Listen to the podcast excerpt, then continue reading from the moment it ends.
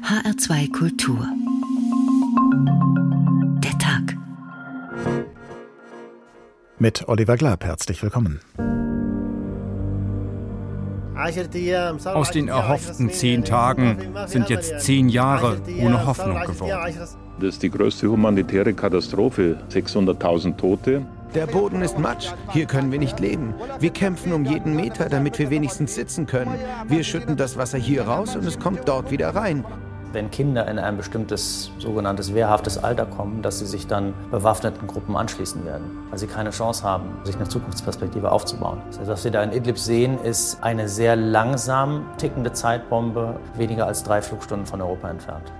Aushungern als Waffe, aber auch Bombenangriffe, was es bis zum Syrienkrieg so niemals gab. Dass gezielt auf Krankenhäuser, auf äh, Schulen der Bombenhagel draufgehalten wird. Nach Sonnenuntergang kann sich niemand mehr aus dem Haus trauen, weil es Morde und Entführungen gibt. Es geht um Überleben. 50 Cent am Tag sichern ein Überleben eines syrischen Kindes in einem Flüchtlingscamp. Das Geld dazu ist nicht vorhanden. Der Anfang jährt sich zum zehnten Mal. Aber das Ende wird sich noch lange nicht jähren, denn ein Ende ist nicht in Sicht. Am 15. März 2011 ließ der syrische Machthaber Bashar al-Assad friedliche Proteste gegen sein Regime gewaltsam niederschlagen, um einen arabischen Frühling in seinem Land schon im Keim zu ersticken. Und seitdem ist die Gewalt nicht mehr von Syrien gewichen. Aus Aufstand auf der einen und Repression auf der anderen Seite ist ein Bürgerkrieg geworden, der längst auch diesen Namen nicht mehr verdient. Denn während immer größere Scharen der syrischen Bevölkerung die Flucht ergriffen, um der Gewalt zu entgehen, drangen immer mehr ausländische Mächte ins Kriegsgeschehen ein und verstrickten sich und das Land in ein Dickicht, das kaum noch jemand durchschaut allenfalls die Akteure selbst, denn sie haben den Blick fest auf ihre politischen Ziele gerichtet, die Macht im Staat zurückzuerobern, wie Assad, den Einfluss des eigenen Staats zu vergrößern, wie Russland und die Türkei, oder mit religiösem Fanatismus einen neuen Staat zu errichten, wie die Terrormiliz IS. Alle diese Akteure sind darauf aus, in Syrien Terrain zu gewinnen, und sie hinterlassen dabei verbrannte Erde. Um ein Land zu zertrümmern und ins Chaos zu stürzen, reicht ein Jahrzehnt allemal. Aber hat dieses Jahrzehnt auch gereicht, jeden Ausweg aus Krieg, Not und Terror zu versperren? Wie es begann und warum es nicht endet. Zehn Jahre Krieg in Syrien. So heißt diesmal der Tag in HR2 Kultur. Und wie es begann, daran erinnert jetzt noch einmal unser Korrespondent Carsten Küntop. Februar 2011. Aufruhr in einigen arabischen Ländern. Menschen gehen für ihre Würde, für Freiheit und Demokratie auf die Straße. Teenagern in Dara im Süden Syriens kommt eine Idee. Auf die Schulmauer sprühen sie nachts ein paar Sprüche. Nieder mit dem Präsidenten und du bist der nächste Doktor. Bashar al-Assad ist studierter Arzt. Die Jugendlichen tauchen unter, dann fasst sie der Geheimdienst, verhört, foltert, quält sie, erzählt einer von ihnen Jahre später dem Sender Al Jazeera. Sie haben uns wie Hühner behandelt, sie haben eine Stange an die Wand angebracht, da haben sie uns rangehängt. Sie haben Wasser aufgedreht und uns überall Elektroschocks verpasst. Wir hingen manchmal einen ganzen Tag an der Wand, unsere Füße konnten kaum den Boden berühren, bis wir geständig waren. Väter, Verwandte, Freunde gehen auf die Straße und rufen, wir wollen unsere Kinder zurück. Sicherheitskräfte eröffnen das Feuer auf die Demonstranten. Es gibt Tote. Wie ein Lauffeuer verbreiten sich die Proteste überall im Land. Assad macht keinen ernsthaften Versuch, auf die Menschen zuzugehen. Der Nahostjournalist Sam Dara sagt, das war Strategie. Als sie das Feuer auf die Protestierenden in Dara eröffneten, war der Plan dies. Wir bringen sofort ein paar dieser Leute um und dann werden die Syrer wieder nach Hause gehen. Sie werden Angst haben. Assad beobachtet, wie sich andere bedrängte Regime verhalten. Seine Lehre? Wer nachgibt, hat verloren. Nach einigen Monaten ändert sich der Charakter der Proteste. Im Juli 2011 formieren sich fahnenflüchtige Offiziere zur freien syrischen Armee. Immer häufiger wenden Assad-Gegner selbst Gewalt an. Der Syrien-Experte Volker Pertes. Sehr schnell gab es dann auch Kräfte aus der radikalen, islamistischen, terroristischen Opposition, die auf den Zug der zunächst bürgerlichen, friedlichen Proteste aufsprangen und versuchten, diese Proteste und den Aufstand zu militarisieren. Im September 2015 greift Russlands Luftwaffe in den Konflikt ein. Das ist kriegsentscheidend. Assads Truppen können die Aufständischen zurückdrängen. Die werden zwar auch von den USA mit Waffen und Munition beliefert, aber gegen Assads Luftüberlegenheit können sie nichts ausrichten. Zehn Jahre nach Beginn des Konflikts ist Syrien zerfallen in vier Einflusszonen internationaler Mächte. Die Wirtschaft ist im freien Fall, die Menschen verarmen, viele hungern. Darin Khalifa von der Crisis Group, einer Denkfabrik. Durch die ungewollten Folgen westlicher Sanktionen ist das Leben der Menschen in den Regierungsgebieten härter geworden. Die Sanktionen sind dafür aber nicht der Hauptgrund. In Wirklichkeit haben der Krieg und die jahrzehntelange Korruption die Wirtschaft verwüstet. Assad hat überlebt und ist weiter an der Macht. In wenigen Wochen wird er eine Präsidentschaftswahl inszenieren. Das berichtet unser Korrespondent Carsten Kühntop. Daniel Gerlach, Orientalist und Mitherausgeber und Chefredakteur des Magazins Zenit, Zeitschrift für den Orient. Guten Tag. Ja, guten Abend. Wie haben wir uns denn eine solche Präsidentschaftswahl inszeniert vom Amtsinhaber vorzustellen? Na, ich weiß gar nicht, ob sie mehr inszeniert sein muss als vorherige Präsidentschaftswahlen. Es gibt tatsächlich einen großen Teil der Menschen in Syrien, die mangels Alternative Assad wählen würden. Und äh, man hat in den letzten Jahren auch zum Teil Staatsbeamte, Soldaten und so weiter dazu gezwungen, dass sie ihre Stimme abgeben, mehr oder weniger Druck ausgeübt. Aber ich denke, solange es keine Alternative gibt, keine tragfähige Alternative, wird es tatsächlich noch Menschen geben, die ihn wählen. Und wenn es keinen alternativen Kandidaten gibt, hat sich die Frage, wer die Wahl gewinnt, ja nun erübrigt. Gleichwohl ähm, ist großer Unmut in der Bevölkerung und ein Lust darauf, dass es so weitergeht wie bisher, hat eigentlich niemand im Land. Assad ist als Präsident der Amtsinhaber, aber der Machthaber in Syrien, wie man ihn ja lange Zeit bezeichnet hat, das ist er jedenfalls nicht mehr allein. Dank russischer Unterstützung stand er zwar schon kurz vor der Eroberung der Provinz Idlib, der letzten Provinz, die er noch nicht wieder kontrolliert, aber dann kam die Corona-Pandemie und infolgedessen auf Druck Russlands und der Türkei ein Waffenstillstand. Wie komfortabel oder unkomfortabel schätzen Sie denn Assads Lage zurzeit ein?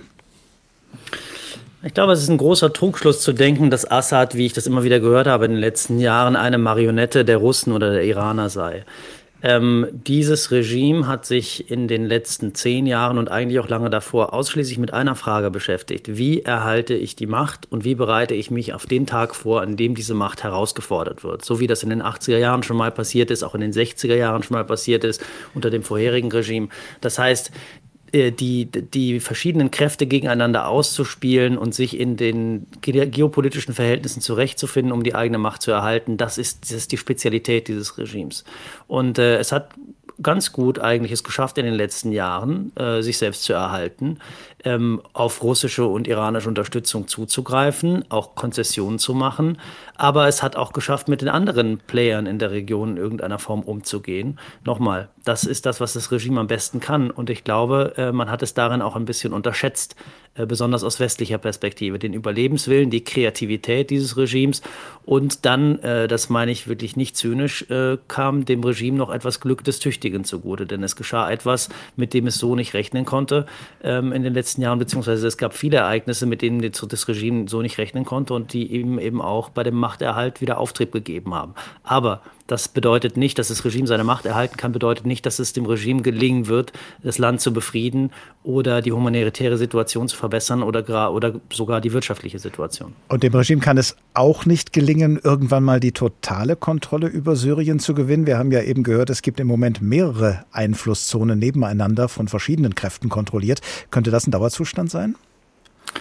Ich würde nicht sagen, dass es im Regime grundsätzlich niemals gelingen kann, aber die Situation ist sehr schwer geworden und wir sehen auch in anderen Gebieten, abgesehen von Idlib oder von den kurdischen Territorien, mehrheitlich kurdischen Territorien im Nordosten, die ja auch nicht vollumfänglich unter Kontrolle des Regimes sind, gibt es auch wieder andere Gegenden, zum Beispiel im Süden, die Provinz Dara, wo äh, wieder Konflikte aufflammen. Wir sehen das äh, Wiedererstarken dschihadistischer Gruppen wie dem Islamischen Staat, der Anschläge in der Provinz Homs verübt, in den, in den Wüstengebieten. Das heißt also, das Regime äh, hat sich natürlich überdehnt in vielerlei Hinsicht. Und das ist ja auch die große Frage. Sie haben ja eben angesprochen, dass das Regime im letzten Jahr ähm, versucht hat, die Provinz Provinz Idlib zurückzuerobern. Da hat sich das Regime eine blutige Nase geholt und hat unter der also tatsächlich starken militärischen Macht der Türkei gelitten, die auch wirklich direkt gegen das Regime bzw. seine Truppen geschossen hat und sich nicht damit begnügt hat, über Proxys, über Erfüllungsgehilfen zu operieren. Und das ist dem Regime sehr wohl in Erinnerung geblieben. Gleichwohl kann es sein, dass es in diesem Moment kurz vor den Wahlen, je nachdem, wie sich die Situation entwickelt, die Situation trotzdem wieder zur Eskalation bringt und eine Offensive wagt. Denn der äußere Druck und die militärische Auseinandersetzung sind für das Regime vielleicht die bessere Option, als darauf zu warten, dass das Land und die Gesellschaft äh, den inneren Druck gegen das Regime erhöhen. Die Lage in Syrien ist schwer zu durchschauen, vermutlich sogar, wenn man dort ist, weil die Lage ja auch nicht in jeder Region gleich ist. Aber erst recht schwer zu durchschauen ist diese Lage von außen betrachtet. Wie versuchen Sie sich denn einen Überblick zu verschaffen? Ich habe fast täglich direkten Kontakt mit Menschen im Regimegebiet und in anderen Gebieten Syriens. Das heißt, äh, direkte Gespräche. Ich kann selber, was vielleicht ja auch medial bekannt ist mittlerweile, äh, derzeit nicht nach Syrien. Äh, aber ich habe persönliche Kontakte, die ich ähm, sehr aktiv halte und ich beobachte auch in letzter Zeit, dass die Menschen wesentlich angstbefreiter über die Situation im Land sprechen, als sie das in den letzten Jahren getan haben. Das heißt, die Frustration äh, hat einen Grad erreicht, auch bei der Bevölkerung, die, die sich nicht gegen das Regime erhoben hat, die eigentlich beispiellos ist und die wir auch in den letzten Jahren so nicht gesehen haben. Und äh, ich sehe eine wirklich eine Aktivität, also wirklich viel Aktivität bei der, bei der Gesellschaft, bei der Bevölkerung, mangels Alternativen. Man denkt, man muss das Schicksal jetzt irgendwie selbst in die Hand nehmen. Es gibt auch eine große Erwartung, dass dieses Jahr irgendwas passieren könnte. Keiner weiß so richtig was, nur eins muss eben auch klar sein, man kann von den Syrerinnen und Syrern nicht erwarten, dass sie jetzt mit Plänen ankommen, wie das Land sich entwickeln soll in der nächsten Zeit, denn alle Pläne, alle Versuche diesbezüglich sind gescheitert und hier muss die internationale Gemeinschaft und hier müssen die europäischen Staaten ähm, selber äh, unterstützen, tätig sein und müssen selber Ideen entwickeln, was passieren soll, denn von der syrischen Bevölkerung wie wohlmeinend und wie gut auch ihre Absichten sein mögen, kann man das derzeit nicht erwarten. Und die ursprüngliche Protestbewegung gegen Assad, die ja heute vor zehn Jahren begonnen hat und ja inzwischen längst überlagert ist von den Aktionen vieler anderer, die in diesem Konflikt mitmischen, äh, die hat gar keine Bedeutung mehr. Das, was mal syrische Opposition genannt wurde, stellt jetzt keine Alternative mehr dar? Ich möchte das so nicht in Abrede stellen und nicht sagen, dass die, dass die Opposition keine Bedeutung hat, aber eine Alternative ähm, stellt sie nach meinem Eindruck nicht dar. Das gilt vor allem natürlich für einen Großteil der syrischen Bevölkerung, die nach wie vor im Land lebt ein erheblicher Teil, der nach wie vor im Land lebt und der sich, äh, der diese Opposition, die im Ausland organisierte Opposition, nie als wirkliche Alternative zum Regime äh, empfunden hat. Es ist sicher nicht fair, das gegeneinander aufzuwägen. Es ist auch nicht fair, die politischen Fehler oder die, die Verbrechen, die Brutalitäten der Kräfte hier symmetrisch gegeneinander aufzuwägen. Aber ich denke tatsächlich, eine, es, muss, es bedarf einer dritten Kraft. Die, die Opposition der Diaspora ähm, wurde hier überschätzt. Man hat viel von ihr erwartet, man hat sie äh, unterstützt, aber eben auch nicht so viel, dass man tatsächlich einen Umschwung in Syrien erreichen konnte. Und äh, insofern bedarf es einer dritten Kraft, die sowohl die Unterstützung von Menschen im Land genießt, als auch von Menschen der Diaspora. Denn Diaspora ist ein wesentlicher Teil Syriens und der syrischen Bevölkerung heute. Daniel Gerlach, Orientalist und Mitherausgeber und Chefredakteur des Magazins Zenit, Zeitschrift für den Orient. Vielen Dank. Wie es begann und warum es nicht endet. Zehn Jahre Krieg in Syrien. Der Tag in HR2 Kultur. Mehr als 30 Jahre sind vergangen, seit der syrische Schriftsteller Rafik Shami das Buch Eine Hand voller Sterne geschrieben hat, das fiktive Tagebuch eines 14-jährigen Jungen in Damaskus. 1987 ist dieses Buch erschienen und während die 14-jährigen Jungen und Mädchen im heutigen Syrien sich an eine Zeit ohne Krieg wohl kaum erinnern dürften, kann der fiktive junge Tagebuchschreiber bei Rafik Shami noch über eine weitaus normalere Kindheit berichten. Ich will kurz festhalten, wie unser Viertel hier aussieht. Dreimal sind meine Eltern seit meiner Geburt in Damaskus umgezogen, und ich weiß nicht mehr genau, wie die früheren Häuser aussahen. Unsere Straße ist ziemlich schmal. Sie liegt im Ostteil der Stadt Damaskus. In der Nähe meines Hauses ist die Pauluskirche. Viele Touristen besuchen die Stelle, von wo aus Paulus abgehauen und nach Europa gegangen ist. Die Häuser sind aus Lehm gebaut. In jedem leben mehrere Familien, und jedes Haus hat einen Innenhof, der allen Nachbarn gehört, sie zusammenbringt und streiten lässt. Das Leben der Erwachsenen findet in den Innenhöfen statt. Die Straße gehört uns Kindern, den Bettlern und fliegenden Händlern. Die Dächer sind flach und fast gleich hoch. Alle Häuser haben zwei Stockwerke.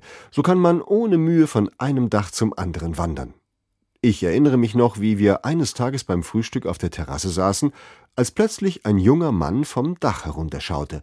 Er wollte wissen, wo die Haustür sei. Meine Mutter zeigte sie ihm. Er sprang auf die Terrasse, von da aus rannte er zur Treppe und auf die Gasse hinaus. Meine Mutter holte gerade die Teekanne aus der Küche, als plötzlich zwei Polizisten auftauchten. Hast du einen jungen Palästinenser gesehen? fragte der eine. Einen Palästinenser? Nein. Schämt ihr euch nicht, einfach in die Häuser einzudringen? Hier sind Frauen und Kinder, rief sie wütend. Der Polizist entschuldigte sich, und beide machten kehrt. Ich staunte über meine Mutter, die weiter frühstückte, als sei nichts passiert. Am Nachmittag konnte ich meine Frage nicht mehr unterdrücken. Warum hast du gelogen? Der junge Mann sah sehr ängstlich aus.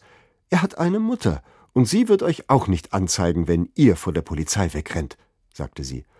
Und woher willst du das wissen? Bist du sicher? Ja, ich bin sicher. Ich bin eine Mutter. Sie lächelte und küsste mich auf die Stirn. Ein Auszug aus dem Roman Eine Hand voller Sterne von Rafik Shami. Später noch mehr aus diesem fiktiven Tagebuch eines 14-Jährigen in Damaskus, wohlgemerkt im Damaskus des Jahres 1987. Heute, mehr als 30 Jahre später, haben viele Einheimische Grund zu flüchten, sei es vor der Polizei des Assad-Regimes, wie bereits vor zehn Jahren, als die ersten Proteste gegen das Regime begannen und das Regime sie brutal niederschlug, sei es in den zehn Jahren danach vor dem Krieg, der sich daraus entwickelt hat und der von Jahr zu Jahr mehr eskaliert ist. Knapp 500.000 Menschen in Syrien sind während dieses Krieges schon getötet worden. 115.000 von ihnen waren Zivilisten, darunter 22.000 Kinder. 13 Millionen Menschen sind vor dem Krieg auf der Flucht, die eine Hälfte innerhalb, die andere Hälfte außerhalb Syriens. Viele Flüchtlinge aus Syrien halten sich nach wie vor in den unmittelbaren Nachbarländern auf, in Jordanien oder auch im Libanon. Dort hat unsere Korrespondentin Anna Almeling in einem Flüchtlingslager sich umgesehen und mit einer syrischen Familie gesprochen, die inzwischen seit zehn Jahren dort lebt. Hakima Mohammed sitzt auf einem Teppich, neben sich eine große Schüssel mit selbstgemachtem Frischkäse. Sie greift hinein, formt aus dem Käse kleine Kugeln und legt sie auf ein Blech. So bleibt der Käse länger haltbar. Ihre kleine Tochter Fatma hilft ihr dabei. Früher gingen die Kinder zur Schule, aber seit Corona müssen sie zu Hause bleiben. Hakimas Zuhause ist ein Zelt. Ihr Mann Fawaz hat es gebaut, aus Balken und Planen. Eine Küche, ein Bad, ein Schlafzimmer, ein Wohnzimmer – für insgesamt sechs Personen.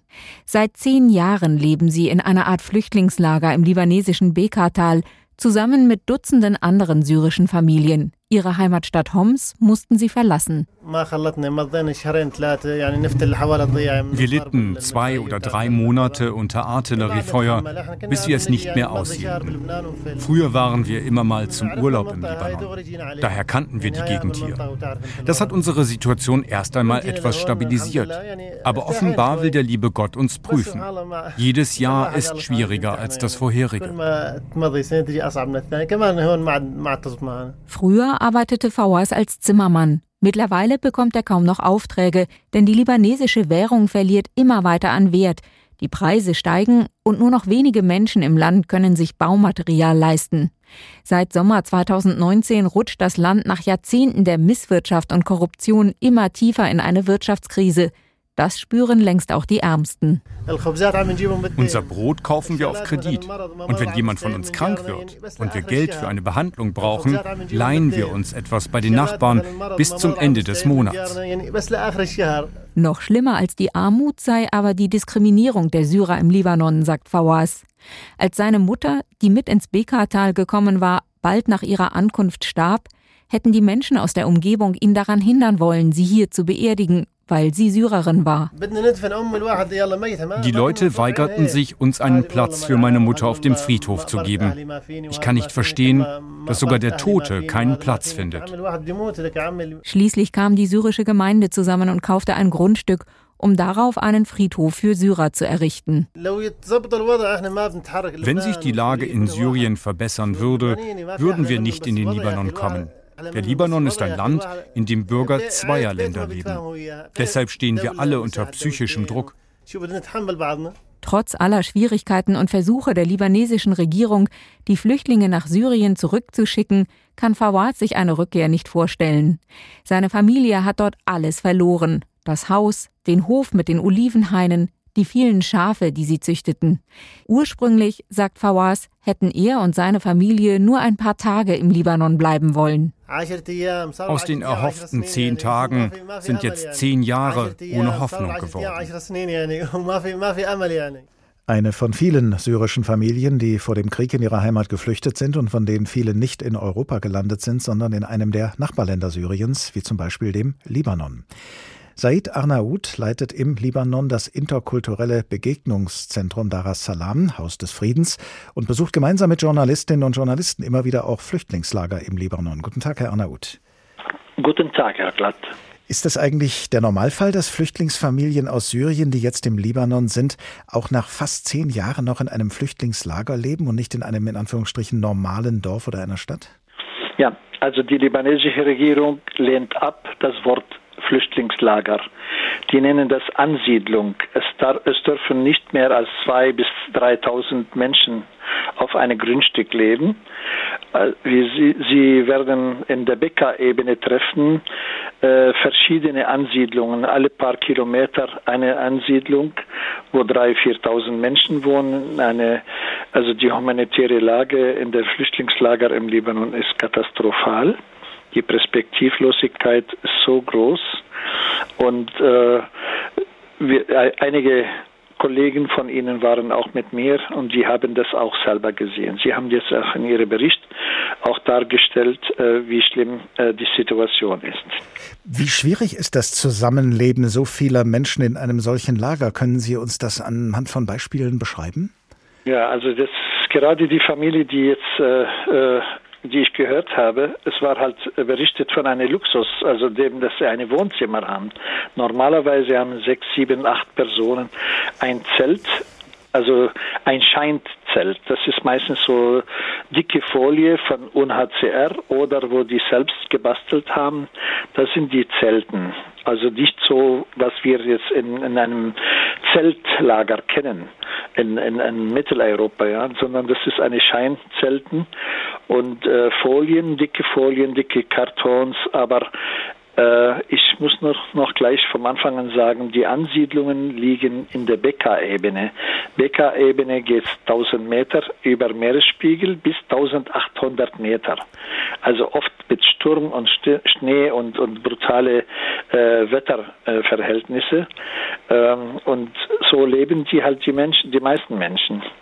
Was Sie schildern, wird natürlich äh, umso schlimmer, je mehr Menschen noch dazukommen. Haben Sie denn den Eindruck, dass äh, in diese Ansiedlungen, wie es die libanesische Regierung nennt, dass da auch immer mehr Menschen kommen? Denn wer aus Syrien flieht, der landet ja zunächst mal in der unmittelbaren Nachbarschaft, im Libanon zum Beispiel. Fast seit fast äh, drei Jahren ist es fast gestoppt. Also das äh, können nur Leute illegal kommen in dem Libanon, aber sie werden nicht als Flüchtlinge registriert. Das, wir haben äh, dunkle Ziffern von fast halbe Million Menschen aus Syrien, die leben ohne Unterlage, ohne Papiere als Flüchtlingsstatus. Also die über eine Million haben sie schon einen Flüchtlingsstatus und äh, halbe Million kennen wir. Also kann ich mit gutem Gewissen sagen, sie haben keinen äh, äh, Flüchtlingsstatus. Das heißt, sie müssen praktisch von der Hand in den Mund nehmen und es ist kaum was, es gibt keine kaum Stromversorgung in diesen äh, Flüchtlingsansiedlungen und äh, die Nahrungsmittel gerade für diese Zielgruppe, wo ich sagte, über halbe Million, keine Stromversorgung, keine Nahrungsmittelmöglichkeiten, keine Unterstützung. Die anderen bekommen eine gewisse Unterstützung, aber sie haben auch in, über die Misswirtschaft im Libanon äh, die Situation, wie das äh, Geld praktisch seine Währung verliert, also äh, die, die seine Stärke. Und wir hatten innerhalb von zwölf Monaten der Dollar hat zum Beispiel letztes Jahr um, um in dem Monat März mit einem Dollar konnte man zwei, 2200 libanesische Pfund wechseln. Das heißt, man konnte nochmal äh, sechs Leib arabische Fladenbrot kaufen. Heutzutage muss man halt das Zehnfache zahlen. Was meinen Sie, wie lang kann der Libanon unter diesen Umständen, ein Land, das ja sowieso schon, äh, Sie haben es ja auch schon angedeutet, instabil ist, äh, wie lang kann der Libanon noch mit Flüchtlingen aus Syrien zurechtkommen, ohne dass, äh, ja, ohne dass es da anfängt zu krachen? Ja, also unter den Armen gibt es jetzt eine Neid. Also manche Flüchtlinge bekommen die vielleicht Nahrungsmittel, äh, Unterstützung von der Food World Organisation oder von UNHCR, aber das ist sehr gering und sehr wenig, aber im Verhältnis für manche Libanesen entwickelt auch ein Neid, dass der, der Ausländer oder der Flüchtling bekommt was und ich bekomme gar nichts.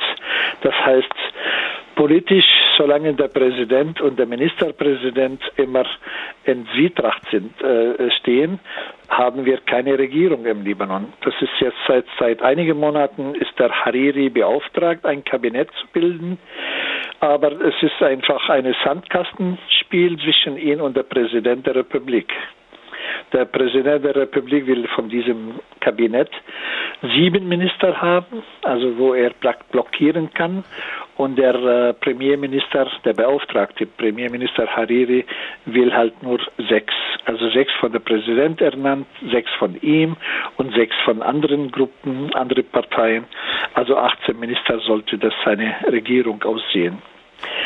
Das Aber das ist so ein eine Thema, das bringt das, das Gespräch, das mhm. ist äh, aus und das ist einfach äh, momentan, es ist kein Festland zu sehen. Also Sie sehen, heute gibt es einen General, Generalstreik heute im Libanon. Das sind, also, das sind also syrische Flüchtlinge in einem Land, das selber in einer Krise steckt. Das äh, haben, nehmen wir mit aus dem Gespräch mit Said Arnaout, Leiter des interkulturellen Begegnungszentrums Dar es Salaam, Haus des Friedens im Libanon. Ganz herzlichen Dank. So manche syrische Familie, die nach ihrer Flucht im Libanon gelandet ist, wie zum Beispiel die, von der unsere Korrespondentin Anne Almerling vorhin berichtet hat, lebt nun ausgerechnet dort in einem Flüchtlingslager, wo sie zu Friedenszeiten noch Urlaub gemacht hatte.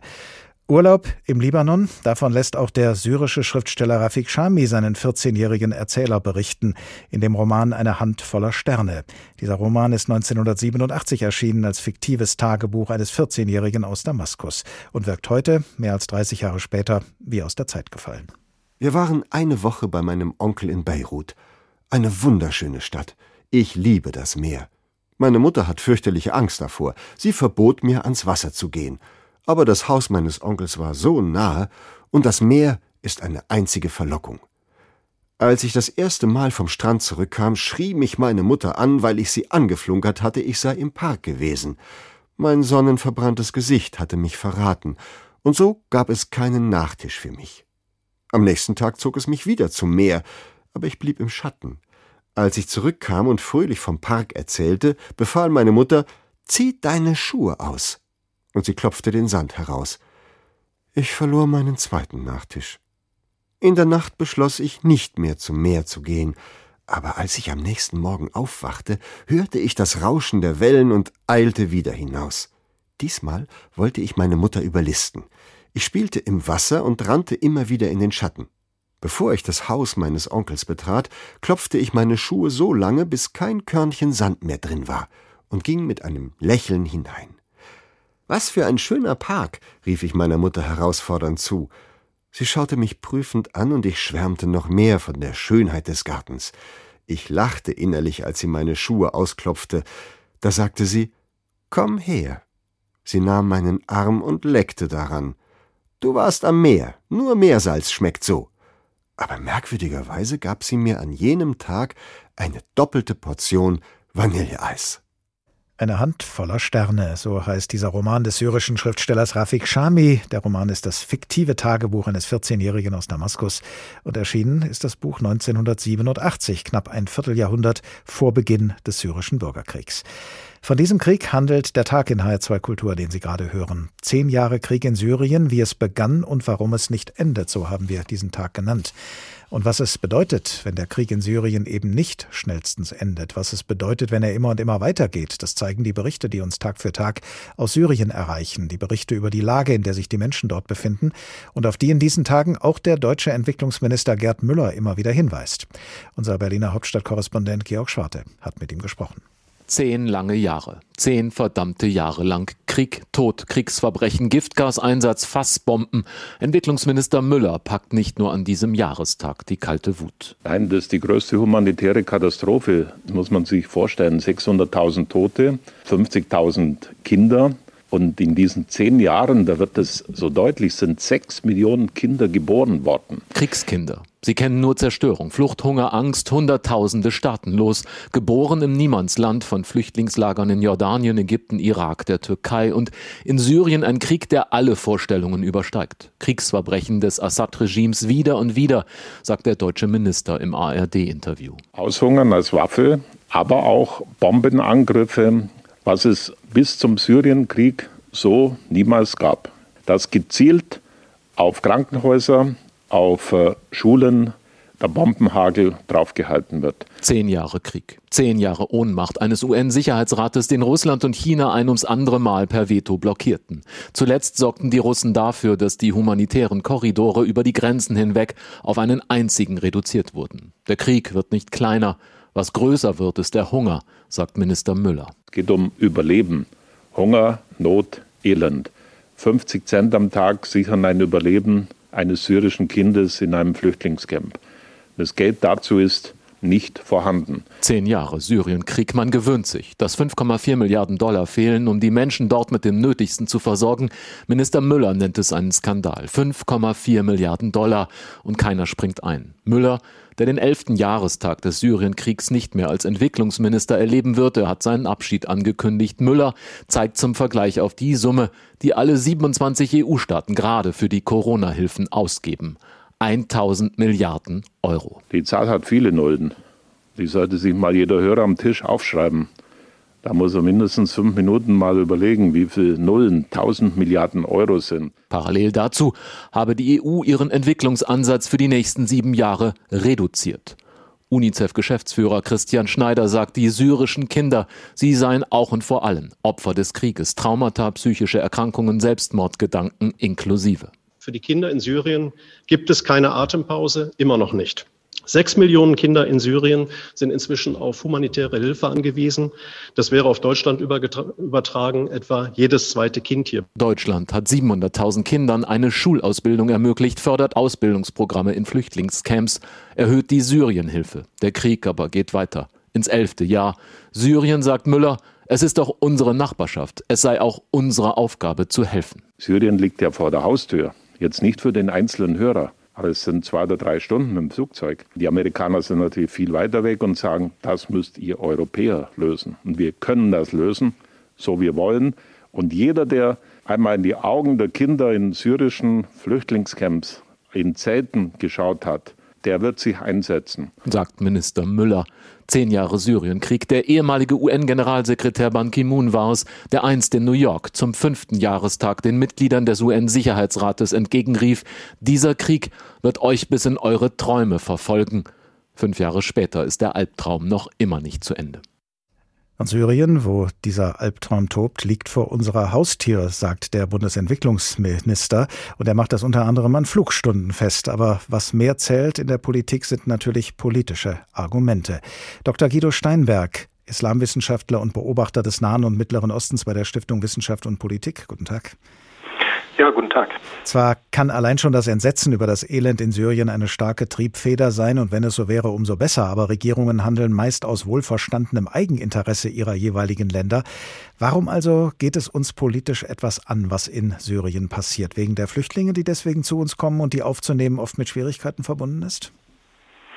Ja, unter anderem. Äh, wir haben im Jahr 2015 äh, erkennen müssen, also diejenigen, die es noch nicht wussten, dass es von Syrien bis nach Deutschland nicht sehr weit ist und dass man gar kein Flugzeug äh, benötigt, dass man unter Umständen sogar zu Fuß und mit einem Schlauchboot bis nach Deutschland kommt. Und die Flüchtlingsfrage ist sicherlich eines der Themen, das die Deutschen ähm, am ehesten angeht. Aber es gibt noch andere Fragen. Es gibt das Thema der der regionalen Stabilität, der Stabilität des Staates Syrien. Da leben ja immerhin noch 16, 17 Millionen Menschen.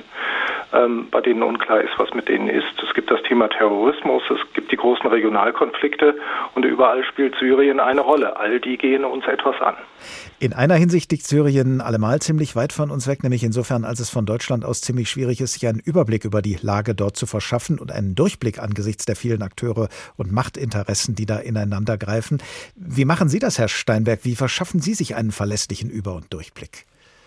Nun, einmal kenne ich das Land gut. Ich habe da insgesamt zwei Jahre gelebt und seitdem lese ich so ziemlich alles, was ich zu dem Thema zu lesen äh, bekomme äh, und äh, versuche dann darüber hinaus auch noch meine Kontakte mit Syrern äh, am Laufen zu halten, allerdings doch etwas zurückhaltend, weil natürlich ein Kontakt zu mir äh, hier in Deutschland für einige Syrer auch ein Sicherheitsproblem sein äh, kann. Also in einem gewissen Rahmen betreibe ich das auch noch mit direkten Kontakten ins Land herein. Jetzt nehmen wir mal an, die USA hätten recht. Äh, Entwicklungsminister Müller hat es ja eben im Beitrag von Georg Schwarte zitiert. Die Europäer müssten das lösen. Zu was wären denn die EU und ihre Staaten aus ihrer Sicht in der Lage, was zu einer Lösung beitragen könnte? Nun, äh, die Europäer äh, leisten humanitäre Hilfe. Das sollte man auch nicht gering schätzen. Äh, sie haben auch viele Flüchtlinge aufgenommen. Äh, allerdings sind sie bisher nicht bereit, beim Wiederaufbau äh, zu helfen. Und das wird sicherlich auch in den nächsten Jahren ein äh, Streitthema bleiben. Politisch ist Europa in Syrien fast ohne Einfluss. Und das ist tatsächlich eine Entwicklung, der letzten Jahre. Insgesamt ist die europäische Außen- und Sicherheitspolitik sehr schwach. Und Syrien ist eines der Beispiele. Da haben sich Regionalstaaten, also die Türkei und der Iran, plus Russland äh, durchgesetzt. Die entscheiden über die Zukunft des Landes. Die einzige Möglichkeit für Europa, in den nächsten Jahren einzuwirken, ist, Wiederaufbauhilfe anzubieten und dann zu schauen, was sie dafür bekommen können. Ich befürchte allerdings, dass äh, die Europäer insgesamt so schwach sind, ähm, dass sie da kaum, dass sie auch mit, mit diesem Angebot kaum eine Rolle werden spielen können. Sanktionen äh, werden ja immer wieder kontrovers diskutiert, weil man da eben oft die Erfahrung macht, die treffen nicht unbedingt nur diejenigen, die sie treffen sollen, nämlich nicht die Führung in erster Linie, sondern die Gesamtbevölkerung. Kann man das denn, Sie haben es ja gerade schon angedeutet, so kanalisieren, dass man ja zum Beispiel sagt, ähm, wir geben euch Medikamente, wenn ihr dafür Gefangene freilässt? Ist das, ist das ein Ansatzpunkt, auf den das Regime dann möglicherweise reagiert? Ja, das ist äh, durchaus eine Möglichkeit. Also das syrische Regime hat in der Vergangenheit immer mal wieder klargemacht, äh, dass es bereit ist, äh, Geschäfte abzuschließen. Wenn die Syrer einen Vorteil sehen, dann sind sie auch bereit, dafür etwas äh, zu geben. Allerdings versuchen sie eben in der Regel äh, wenig zu geben. Man sieht das in den politischen Verhandlungen. Äh, die syrische Führung und auch die Verbündeten, vor allem die Russen, die wollen natürlich Assad an der Macht halten. Die wollen nur kosmetische Reformen, während die Europäer und andere ähm, tatsächlich Wandel äh, fordern. Und insgesamt muss man da sagen, sitzt äh, die syrische Führung am längeren Hebel, ganz einfach deshalb, äh, weil sie sich militärisch fast durchgesetzt hat weil die syrische Führung starke Verbündete hat. Und vielleicht auch deshalb, weil, weil die Verbündeten, von denen Sie sprechen, Russland äh, namentlich, äh, ja auch ein, eine Macht ist, mit der die westlichen Staaten über Kreuz liegen, mit denen sie auch Konflikte haben. Das erleichtert es ja auch nicht gerade auf diese Weise dann Druck auszuüben. Ja, das ist richtig. Allerdings ist Syrien ja einer der Punkte, über den wir uns gerade mit Russland, äh, Russland streiten. Ich glaube aber, dass das ganz, dass das entscheidende Moment die Bereitschaft der syrischen Regierung ist, äh, auf Kosten der eigenen Bevölkerung zu überleben. Es ist äh, Bashar al-Assad vollkommen egal, wie viele Syrer sterben, solange er an der Macht bleibt. Und äh, ja, dafür, dafür eine politische Lösung äh, einzustehen, das macht schon Mühe. Äh, und wir sehen tatsächlich, die Europäer sind da in den letzten Jahren überhaupt kein Akteur mehr. Das heißt also, wir lassen diesen zehnten Jahrestag verstreichen, ohne im Grunde eine Perspektive weiterhin zu haben und auch keine politische Perspektive, wie man aus diesem Dilemma wieder herauskommt.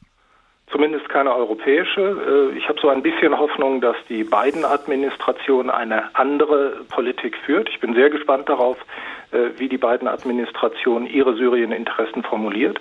Ich äh, befürchte allerdings, dass auch die USA vor allem auf die Terrorismusbekämpfung setzen und ansonsten sagen werden, hier, ihr Europäer, das ist ja euer Problem. Und die Europäer sind schon mit Syrien, schon mit einem, wie ich meinen würde, recht kleinen Land und einem relativ kleinen Konflikt, wenn man ihn mal mit anderen vergleicht, vollkommen überfordert. Dr. Guido Steinberg, Islamwissenschaftler und Beobachter des Nahen und Mittleren Ostens bei der Stiftung Wissenschaft und Politik. Vielen Dank. Kehren wir noch einmal zurück zu dem Roman Eine Hand voller Sterne. Der syrische Schriftsteller Rafik Shami hat ihn 1987 geschrieben als fiktives Tagebuch eines 14-Jährigen in Damaskus. 1987, das war eine Zeit, in der es in Syrien noch Tourismus gab. Einem Touristen haben wir es heute gegeben. Er kam mit seiner Frau durch unsere Straße geschlendert und wollte uns fotografieren. Wir waren eine Meute von zehn Kindern und wir grinsten in die Kamera. Er knipste mehrmals und der dicke Georg tollte wild mit Hassan herum. Das gefiel dem dummen Heini und er wollte noch mehr davon. Er zückte einen Dollarschein und sagte zu Georg, er solle Hassan dafür zu Boden werfen. Georg, der kein Wort Englisch versteht, verstand beim Anblick des grünlichen Scheines sofort, was der Typ wünschte. Für einen Groschen wirft er sogar seine Mutter zu Boden. Er wollte gleich wieder auf den schmächtigen Hassan springen, aber Josef war schneller. Er hielt Georg am Hals fest und schrie dem Touristen auf Englisch zu: Nein, ich gebe dir zwei Dollar, wenn deine Frau dich ohrfeigt. Ich fotografiere. Er stürzte sich auf die Kamera des Mannes.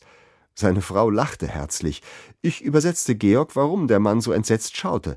Das gefiel sogar diesem Dummkopf. Er rammte dem Mann den Ellbogen in die Seite und rannte davon. Der taumelte in unsere Mitte und hatte große Schwierigkeiten, unsere schmutzigen Hände von seiner Kamera und den Hosentaschen fernzuhalten. Fluchend rannte er die Straße hinunter.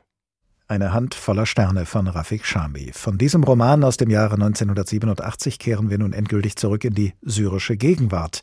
Wie es begann und warum es nicht endet. Zehn Jahre Krieg in Syrien. Der Tag in H2 Kultur. Was allen voreiligen Vermutungen zum Trotz wohl auch noch nicht endet in Syrien, das ist die Macht der Terrormiliz Islamischer Staat, IS. Zwar hat sie in letzter Zeit einiges Terrain in Syrien preisgeben müssen, aber das heißt nicht, dass sie nicht mehr präsent wäre, sagt unser Korrespondent Jürgen Striak.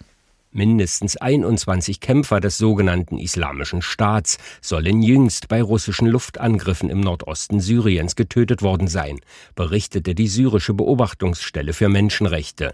Ihr Leiter Rami Abdrahman befürchtet allerdings, dass solche Angriffe den IS derzeit nicht wirklich schwächen würden. Die Hälfte Syriens besteht aus Wüste. Die russischen Luftangriffe fanden in einem Gebiet statt, das 40.000 Quadratkilometer groß ist. Die IS-Extremisten kennen das Gebiet und seine Höhlen und Verstecke genau. Niemand kann den IS dort besiegen. Siamend Ali, ein Kommandeur des kurdisch dominierten Kampfbündnisses Demokratische Kräfte Syriens, teilt diese Einschätzung. Die angeblich geschlagene Terrormiliz würde sich in der Wüste neu formieren und wieder erstarken. Dies habe auch damit zu tun, dass der internationalen Staatengemeinschaft offenbar der Wille fehle, das IS-Problem besonders im Nordosten Syriens wirklich zu lösen. Dort wie auch im Westen des Irak beherrscht der IS zwar kein großes zusammenhängendes Gebiet mehr, aber dem Sicherheitsrat der Vereinten Nationen zufolge hätten sich rund 10.000 IS-Kämpfer lediglich zurückgezogen, zumeist in schwer zugängliche Wüstengebiete.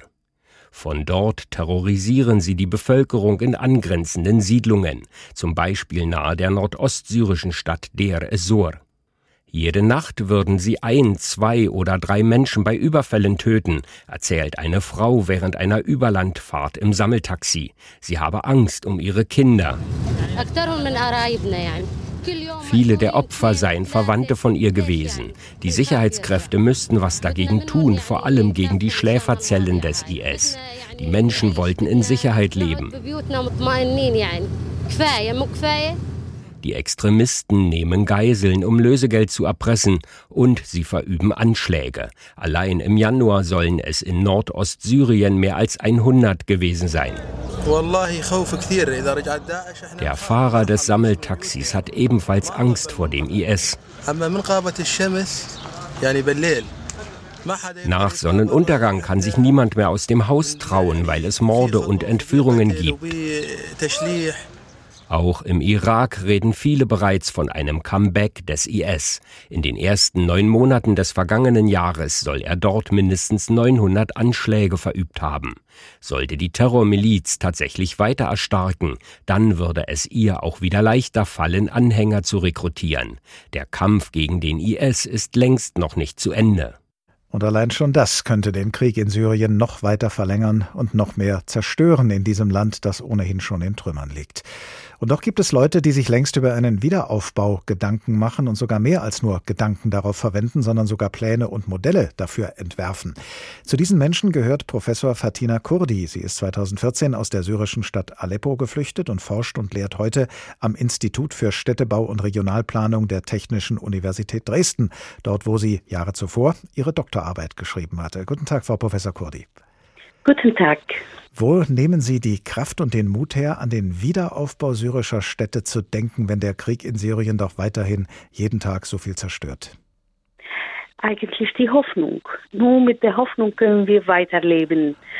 Und äh, das war wirklich selbstverständlich, dass ich solche Themen bearbeiten äh, äh soll, ja. Sie haben schon in mehreren Projekten gemeinsam mit Ihren Studierenden Pläne für den Wiederaufbau von Städten in Angriff genommen und entwickelt. Können Sie uns an einem Beispiel beschreiben, wie Sie dabei vorgehen? Ja, eigentlich, als ich hier war, habe ich gedacht, ja, wie kann ich mein Land, meine Heimat helfen kann. Als Professorin blieb mir nicht anderes übrig als solche Themen, ja, dann mit Studenten, mit deutschen Studenten und ausländische Studenten vielleicht zu bearbeiten. Und deshalb äh, insbesondere diese Generationen, die auch vom Krieg wirklich nicht gelitten haben. Deshalb haben wir angefangen mit Stadt und Krieg als Modul äh, und in diesem Zusammenhang wurde auch verschiedene Städte analysiert, aber vor allem Aleppo und Dresden. Die beiden Städte wurden zerstört und unter dem Titel Making Heimat ja war auch äh, auch eine Aktion, wie kann man auch diese Städte nochmal wieder aufbauen. Aber allerwichtigste war äh, natürlich dieses Entwurfsprojekt über Rebuild Aleppo. Äh, das war für mich wirklich ja eine der wichtigsten Aktionen, die ich dann vielleicht an der TU Dresden mit Studierenden bearbeitet habe. Das ist ja nun auch ein interessantes äh, Zusammentreffen, dass äh, Ihr Weg Sie ausgerechnet eben nach Dresden geführt hat, das ja auch eine Zerstörungsgeschichte hinter sich hat aus dem Zweiten Weltkrieg. Was kann man denn vom Wiederaufbau einer Stadt wie Dresden lernen für den Wiederaufbau einer Stadt wie Aleppo? Eigentlich, wie, wie wir jetzt bearbeitet haben, habe ich gemerkt, dass die Studenten wirklich von diesem Thema gar nicht wissen. Aber sie waren sehr motiviert und wollten wirklich sehr viel machen und wissen, ja. Aber die Ähnlichkeiten sind wirklich äh, gering, ja, weil äh, äh, was ich jetzt äh, auch ja, mit Studenten gemacht habe, ist die Wiederaufbau von spontanen Siedlungen in Aleppo, wo äh, ungefähr zwei Drittel der Bewohner auch dort gewohnt haben und die äh, zuerst vielleicht äh, äh, auch ja ja, vielleicht ja ihrem Heimat dann weggelassen haben. Die Ähnlichkeit ist der Wille, der Wille für Wiederaufbau, ja. Und ich hoffe, dass ich mit dieser Aufgabe oder mit diesem, äh, äh mit diesem Projekt vielleicht auch etwas äh, einbringen kann, ja, was vielleicht die zweite Generation oder diese junge Generation weiterhelfen kann. Diese informellen Siedlungen, von äh, denen Sie sprechen, mit denen sich Ihr jüngstes Projekt beschäftigt hat, also Siedlungen, die spontan errichtet werden von den Menschen, weil die natürlich auch irgendwas errichten müssen, um weiter dort wohnen zu können. Das sind ja dann ähm, Bauten, die es dann schon gibt. Äh, was kann man dann als Stadtplanerin noch machen daran bei, bei, bei Bauten oder bei Stadtteilen und bei Siedlungen, die die, dann schon existieren. Können Sie daran noch irgendwas verändern? Ist eigentlich das Ihr Anspruch? Ja, ja, ja, eigentlich die Zerstörung in Aleppo betrifft sich am meisten in, äh, in, in solchen Gebieten. Ja, Das heißt, sie sind manchmal auch zu 80 Prozent auch zerstört und äh, deshalb haben wir gedacht, das ist eine Chance, erstmal hier wieder aufzubauen und zu legalisieren. Das war auch, auch äh, ein, ein Ziel für die Regierung für, äh, vor 2011, in, de, in diese Projekte habe ich auch als Stadtplanerin gearbeitet, aber wir könnten das natürlich nicht so bis zu Ende machen. Aber jetzt nach dem Krieg, ich glaube, das ist auch ein sehr großer Anlass, äh, auch äh, solche Gebiete wieder aufzubauen äh, und legalisieren. Ja, aber die Frage, wie machen wir das und äh, äh, wann? Ja, wann ist wirklich eine sehr schwierige Frage. Wie haben wir versucht, so wie möglich ja zu erklären durch Strategien oder oder äh, Ideen ja das zu entwickeln. Was passiert denn mit den Plänen und Modellen, die Sie und Ihre Studierenden entwerfen? Ähm, bleiben die sozusagen in der Schublade liegen und werden dann rausgezogen, sobald man in der Lage ist, dort was äh, zu bauen? Oder haben Sie die Möglichkeit, auch diese Ideen schon nach Syrien zu übermitteln, damit äh, man da auch praktisch was mit anfangen kann? Eigentlich, damit das nicht in den Schubladen bleibt, ja, habe ich äh, gedacht, ich werde alles dann äh, zusammenbringen in einem Buch. Das Buch ist jetzt erschienen vor einem Monat ungefähr, ja, unter demselben Titel Rebuild Aleppo, äh, äh, Strategie und Möglichkeiten. Und äh, ich werde natürlich ja einige Exemplare nach Syrien, nach Kollegen schicken, aber natürlich bleibt nur die Hoffnung, dass eines Tages ja vielleicht Deutschland oder Europa eingreift in diesem langen Prozess und ich kann oder die meine Studenten können auch dabei helfen. Mindestens sind sie bewusst, was das Thema ist, was wie die Lage ist und wie sollen sie daran gehen.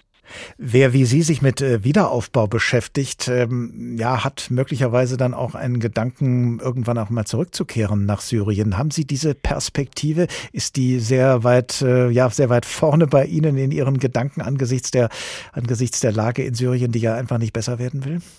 Ja, ich übertreibe nicht, wenn ich sage, ich träume davon, ja.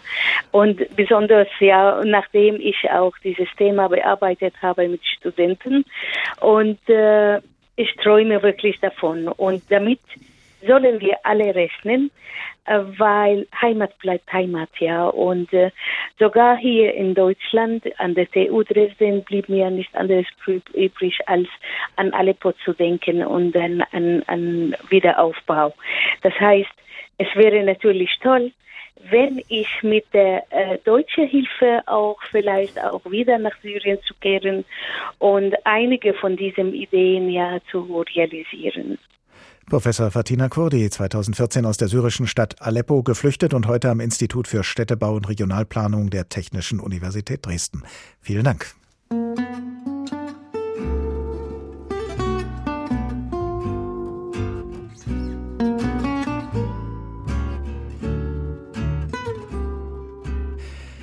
Wie es begann und warum es nicht endet. Zehn Jahre Krieg in Syrien. Das war der Tag in HR2 Kultur. Wir haben daran erinnert, wie es begann mit den Protesten und uns vergegenwärtigt, warum es bislang nicht endete. Wir haben uns Gedanken gemacht, wie und unter welchen Umständen das Kriegsgeschehen in Syrien vielleicht enden könnte, wie man zumindest anfangen könnte, auf ein Ende hinzuarbeiten oder was man überhaupt konstruktiv anfangen könnte, solange kein Ende in Sicht ist, wie es leider weiterhin der Fall zu sein scheint. Diesen und andere Tage finden Sie als Podcasts in der ARD Audiothek und auf hr2.de. Ich heiße Oliver Glab und ich sage auf Wiederhören am nächsten Tag.